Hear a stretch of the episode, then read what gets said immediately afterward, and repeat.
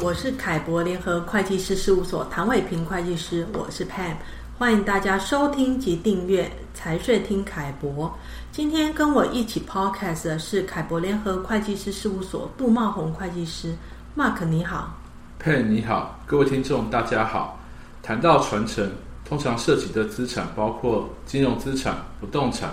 控股或营运公司股权等等。那想请问 Pam，根据我们实务辅导的经验，谈到传承，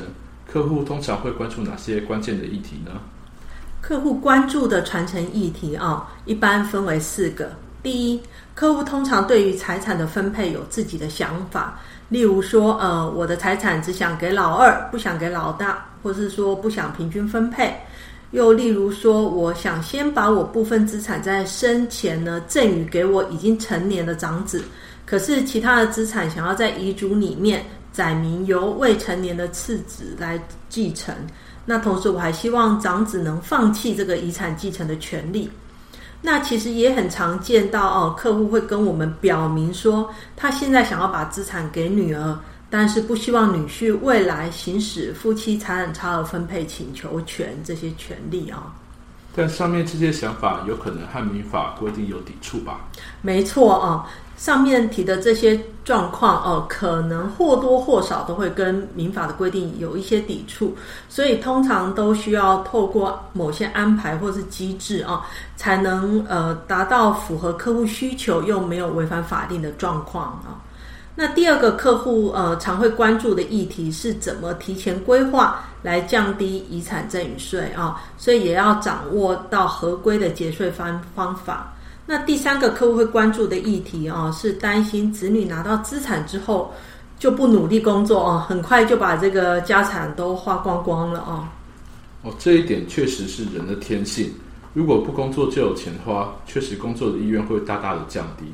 那第四个客户关注的议题啊，是如何在股权传承给后代之后呢，又能确保这个企业是永续发展的啊？那刚刚谈的这两点，就是担心拿到资产之后很快就花光了哦，或是呃企业如何能够永续的发展，这些都要看如何来设计适当而且有效的传承机制。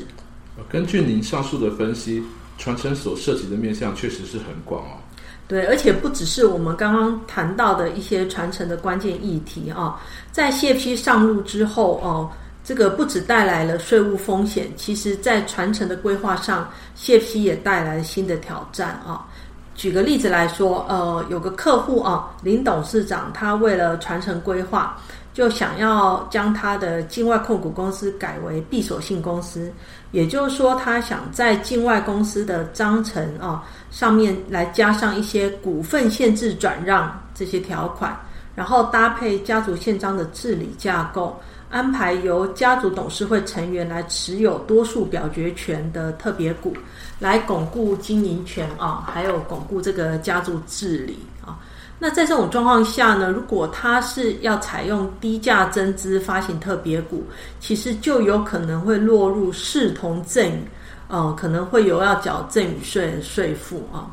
那又有些客户呢，为了传承规划，想要进行家族信托，那这时候就要考虑到哦，你成立不可撤销的他益信托，呃，有可能会面临到赠与税的风险。那这些都是需要透过专业协助来进行规划，来降低税务风险。针对 COC 上路后的税务风险管理及传承规划，凯博联合会计师事务所将于七月中下旬，于全台举办研讨会，会议中将进行实例分析，欢迎有兴趣的听众报名参加。谢谢大家。